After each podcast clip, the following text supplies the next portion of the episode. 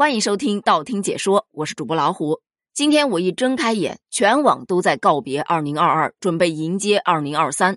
有一边心酸一边伤感，写着二零二二年的年终总结的；也有一边兴奋一边期盼着，许下了二零二三美好的愿望的。但我是万万没想到啊，居然还有一批小伙伴一边生着气，一边愤愤不平，在告别水银体温计的。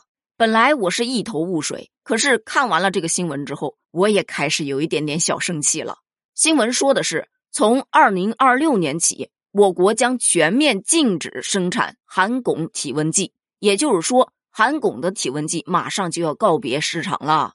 这个新闻在这个节点一曝光，你想想，大家心里是个什么滋味？特别是前段时间，很多网友都买不着水银体温计，无奈之下只得花高价去买了电子体温计。结果却发现这电子体温计根本一点儿都不准呢，还没有几块钱的水银体温计好用呢。你还别说，我家也买了电子体温计，就我儿子发烧那几天，随便测一下都是四十二度往上走。反正我是不相信他的四十二度的，但是他告诉我我的孩子还在高烧。出现这种情况之后，我就会拿水银体温计去给儿子测一下体温，基本上都是三十八度往上走。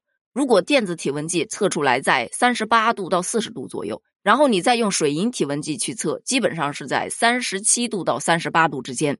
当然了，这个区间范围不适合所有的电子体温计啊，只是说我们家的这个电子体温计，我大概是摸清楚了，误差值大概就是这么大。所以电子体温计有电子体温计的好处，它随便一测，结果出来的非常的快。但是如果你想要一个准确性，那还得是水银体温计。所以对于有些媒体说的。电子体温计不仅测量体温的效率更高，测夜温时它的准确性甚至超过了水银体温计。这种说法我是不赞成的。不仅我不赞成，很多网友也不赞成。怎么，这是睁着眼睛说瞎话呀？下一步是不是要说哪个牌子的更好使啊？带货没有这么带的啊！像水银体温计这样物美价廉的产品，它要退出市场，我第一个不同意。有反对的声音，自然也会有支持的声音。随着科技的发展。这些老一套的东西啊，早就该淘汰了。首先，它使用起来又麻烦，每次用之前还得甩一甩，还要消个毒。其次，这水银温度计，它又是通过水银来实现温度测量的。这水银啊，它是一个有毒的重金属，还会挥发。据百度百科记载，一只水银体温计含汞约一克，被打碎之后外泄的汞全部蒸发，可使一间十五平方米大、三米高的房间内。空气汞的浓度达到二十二点二毫克每立方米，很容易造成汞中毒的。再加上它又是个玻璃制品，动不动就碎了，碎了吧，大家还不会清理，这就会对人体造成伤害呀。还有上面那个刻度那么小，对于很多老年人来说，根本一点儿都不友好。就算戴着老花镜测完了，他也看不出来到底多少度，真的很不方便呐。其实这两种说法呀，都很有道理。谁都没有否认水银体温计测体温，它就是准。但是呢，它也确实不环保，也确实不安全。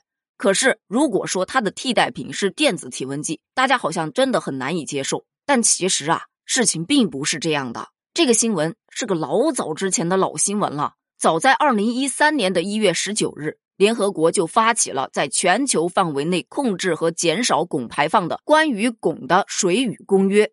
而我国是在二零一六年四月批准该公约的，并且在二零一七年的八月十六日正式生效。国家药品监督管理局于二零二零年就关于履行公约有关事项发布了通知，宣布我国从二零二六年的一月一日起全面禁止生产含汞体温计。就是这么一则旧新闻。在现在这个档口，突然一下子又吸引了大家的关注。本来大家买不着体温计就很着急了，现在一说这水银体温计要告别市场，大家似乎更着急了。我要赶紧去那儿囤一点水银体温计去，这电子的根本就不准。但其实吧，除了电子体温计，还有一款体温计叫做佳音烯体温计，又称作无汞体温计。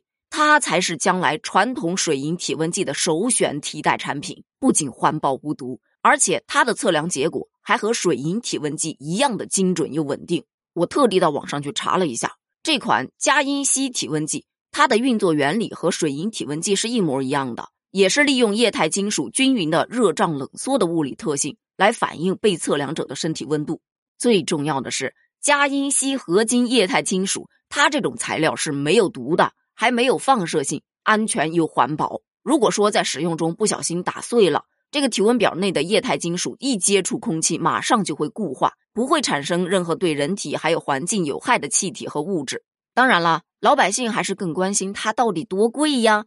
但其实我在某宝上去搜了一下，它之前卖多少钱我不知道，现在一支大概卖到二十多块钱。而水银体温计呢，我之前是在药店买的，一支十块，但在某宝上现在也差不多卖到了十多块，接近二十块钱。所以说，这无汞体温计虽然比水银体温计稍微贵了那么一点点，但是比电子体温计还是要便宜不少的，价格还算亲民吧。而且就这加音吸体温计来说，它的刻度也比较大，读取起来也稍微的要方便一点点。所以对于有些小伙伴说的，看来以后要告别甩甩甩了，大可放心，以后你很有可能还告别不了，依然得甩甩甩。所以也就没有必要过度焦虑了。好了，关于今天的话题，咱们就聊到这儿了。关于告别水银体温计，你有怎样的看法呢？欢迎在评论区留言哦。评论区见，拜拜。